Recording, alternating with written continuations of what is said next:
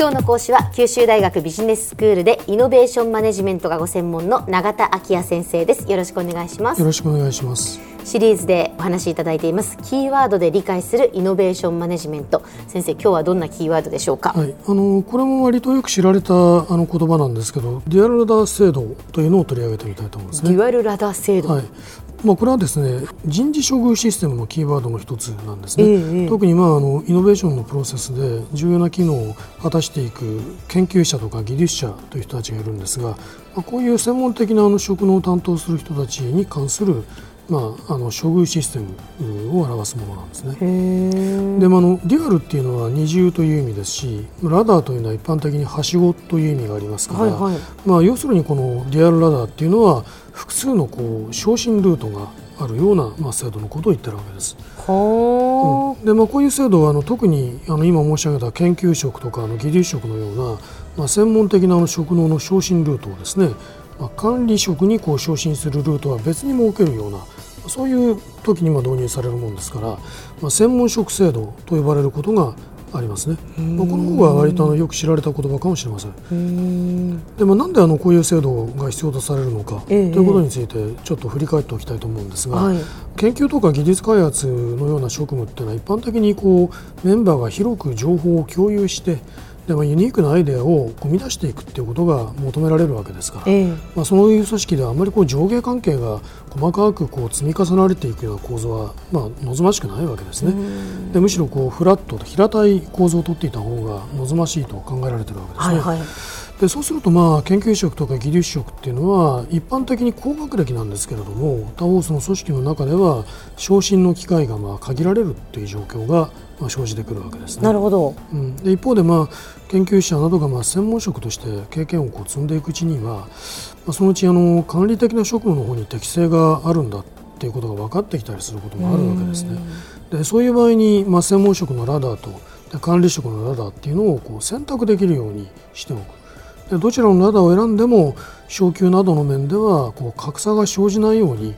作り出された制度、まあ、それがデュアルラダー制度だと言っていいと思います。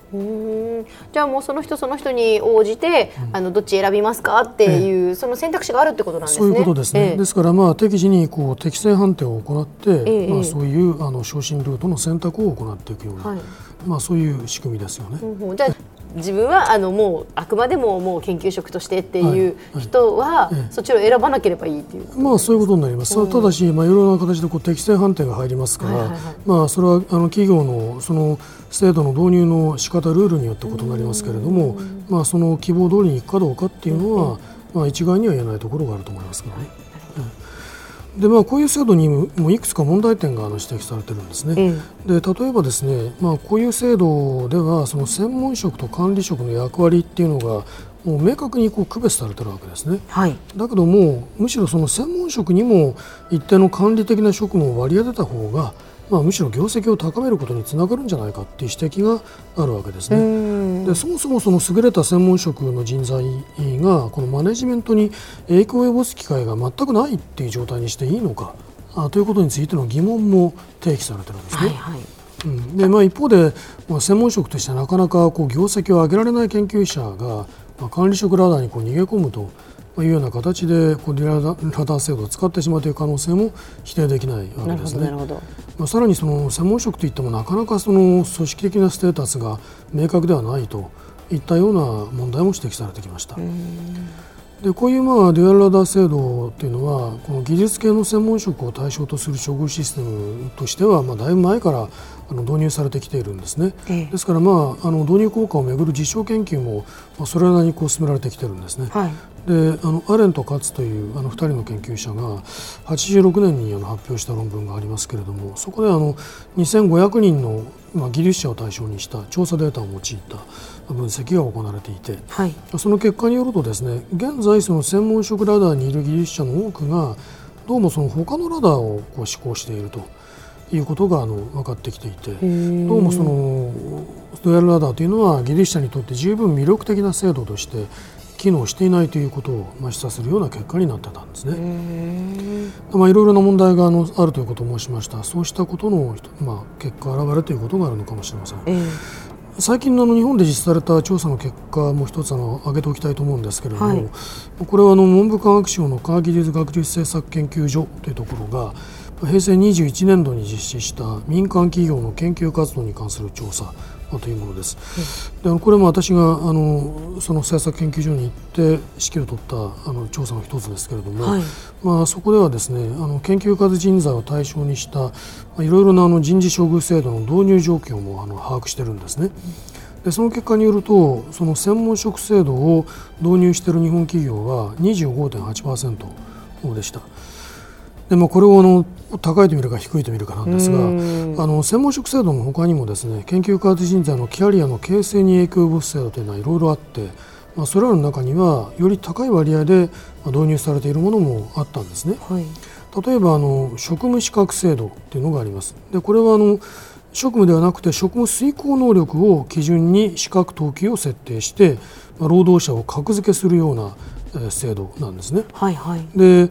その導入割合というのは61.3%だったんですね。それから職務等級制度っていうのがあります。えー、でこれはあの職務分析などを行ってこの職務ごとの価値を算出して等級を設定する制度というふうに言われてるんですね。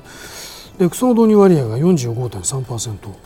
で今挙げたようなあの制度というのは等級とか、まあ、格付けというのを組み込んだ制度なんですけれども、まあ、いわゆる成果主義的なまあ管理手法というのが非常にこう流行していく中で急速に普及していった制度だと言っていたと思いますね。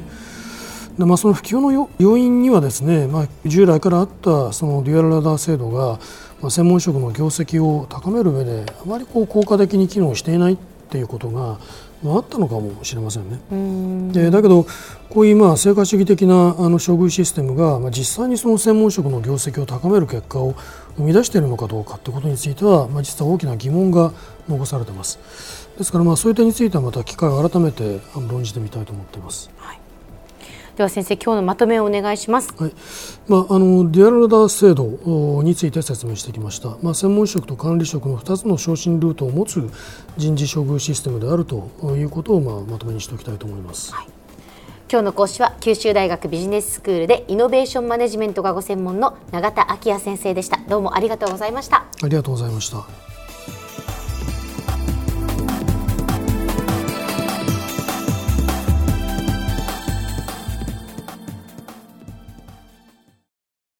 続々ぐいぐいメラメラ。つながる。ゾワゾワ。ハラハラ。メキメキ。つながるズキズキ。モワモワホカホカつながる。キリキリ。ザワザワキュンキュン。ガンガン。ワクワク。うずうず。ドキドキ。ルンルンバクバク。九州人のいろんな気持ちつなげます。九州から輝こう。キラキラつながる。 QTnet